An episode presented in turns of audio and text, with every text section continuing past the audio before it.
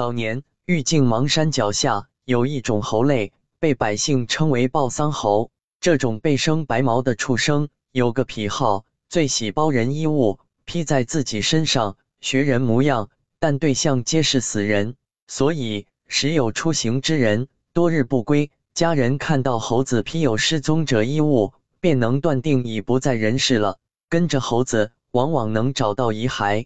抱桑猴 却说，山下有个叫五柳镇的地方，镇西头有户人家叫做冯白姐，其父八旬有九。将近九十，忽一日，有个道人来到五柳镇，看中这位耄耋老汉，说老人皮囊虽老，但心怀赤子，这次能邂逅也是有缘，留下几副丹药，让冯白姐每隔七天为父亲吞食。人近九旬，血脉衰败，冯老汉本就四风中残烛，吊着半条老命。他听了道人所说，心里大喜，不管灵不灵验。先让冯白姐为自己一副，加之道人告辞前又露了一手，寻株枯萎的花草，浇上被丹药沾过的清水，一个时辰之后，那株花草竟又恢复了生机。是以，不论冯白姐还是其父，俩人皆对道人信了大半。老汉服了一丸，顿觉浑身炽热，不多时，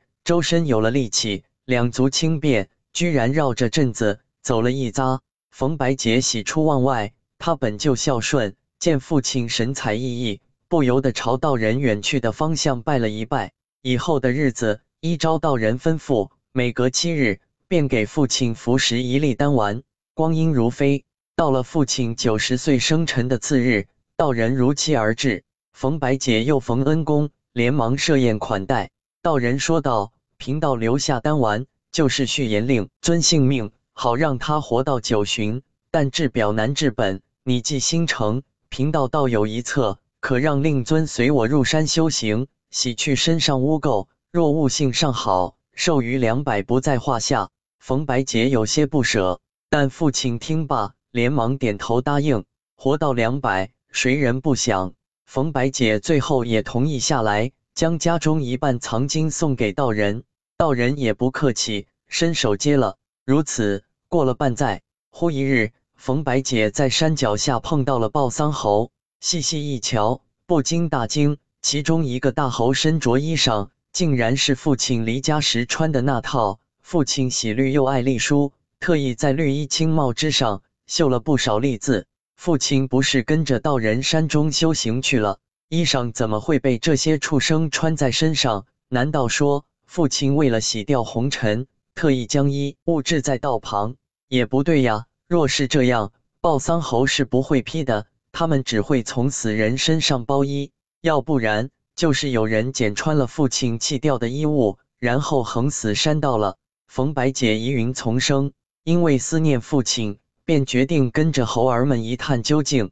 思索再三，他又唤来两个堂弟一并入山，途中不断给猴儿们抛食，免得他们心燥。不带路，那猴儿们为了讨得更多食物，故意走得慢些，七零八拐，行了将近一日。最后，众人在一处破道观驻足，猴儿们来回徘徊，吱吱嬉叫，表明是在此处包取的衣物。冯白姐心里咯噔一下，见关门紧闭，也顾不了那么多，和兄弟们扒墙翻院，两脚刚一落地，惊动屋里人。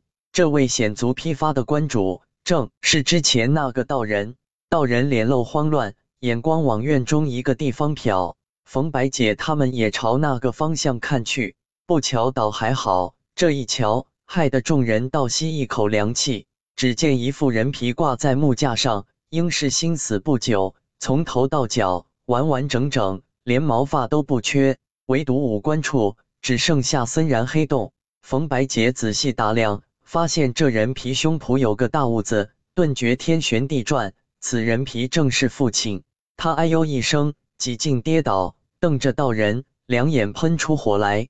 道人冷哼不语，回屋扯出一剑，就往冯白姐他们身上劈。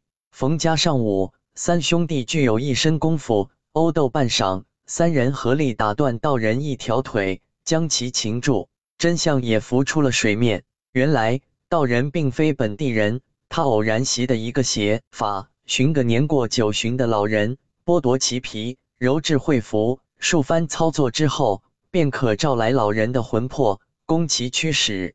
搬金卸银、害人伤处、穿墙取物，皆不在话下。可三条腿的蛤蟆好找，九旬的老人皮哪里去寻？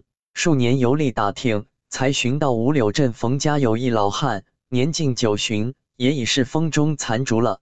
道人推算他再活两年不在话下，不过为防万一，特意留下丹药供老汉食用。这丹药可榨取体内活力，长期服用必会减寿。然而如此一来，倒让食用者误认为是什么灵丹妙药了。为了博取冯白姐信任，又使了障眼术。让一株将死花草种发绿意，冯家果然信以为真。待冯老汉过了九旬，道人将他带回山里一器官里，一番攀谈，才知老人尚有一段时日才到真正的九十岁。因为那个时候玉镜有个习俗，于八旬老人每逢过寿，必要提前说，如此便可哄过阴司勾鬼。是以冯家对外宣称老汉的九十岁寿辰。实则乃提前半载，道人不免有些苦恼，但也只能好好伺候冯老汉，免生差池。前几日，待老汉九十岁一到，道人迫不及待，为了老汉蜕皮丹，老汉全身如无数蝼蚁啃噬，奇痒异痛，越是挣扎，越是难耐，那人皮也慢慢脱离筋肉。道人忍了半载，看到老人这番场景，心情大好，哈哈大笑。将老汉附在官道院落，不停小酌欣赏异景。人皮整整退了一日，此地人迹罕至。